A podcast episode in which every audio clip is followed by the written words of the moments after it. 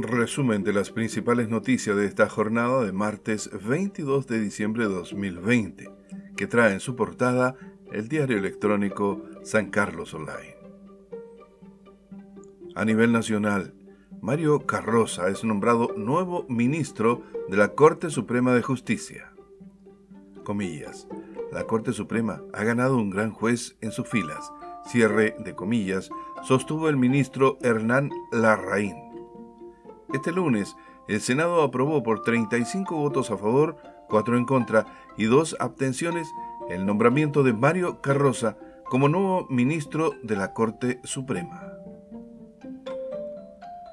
A nivel local, en San Carlos proyectos emblemáticos sufren retraso. Dos proyectos emblemáticos han sufrido un retraso debido a problemas técnicos. Por un lado está el techado de la Plaza de los Artesanos, Feria Libre, cuyo diseño no se ajusta al espacio a construir. Y por otro lado, el proyecto de un polideportivo al cual le faltan estudios de mecánica de suelo municipio y el INE coordinan trabajo a realizar en el próximo censo agrícola.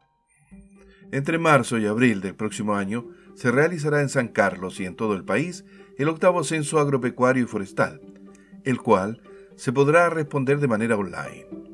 El coordinador operativo provincial del INE Ñuble, Alonso Herrera, estuvo el lunes en el municipio local conversando con el alcalde Pedro Méndez sobre este censo aplaza nuevamente proyecto central de pasada en Río Ñuble.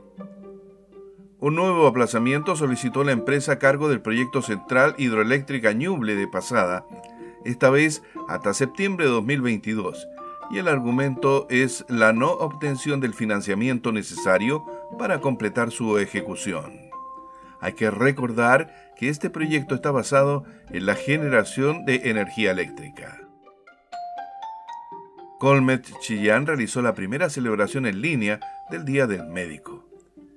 En concordancia con las medidas de prevención ante el COVID-19, el Colegio Médico Chillán organizó una ceremonia virtual que permitió a los facultativos de Ñuble destacar la trayectoria de sus pares y celebrar la camaradería que se mantiene a la distancia.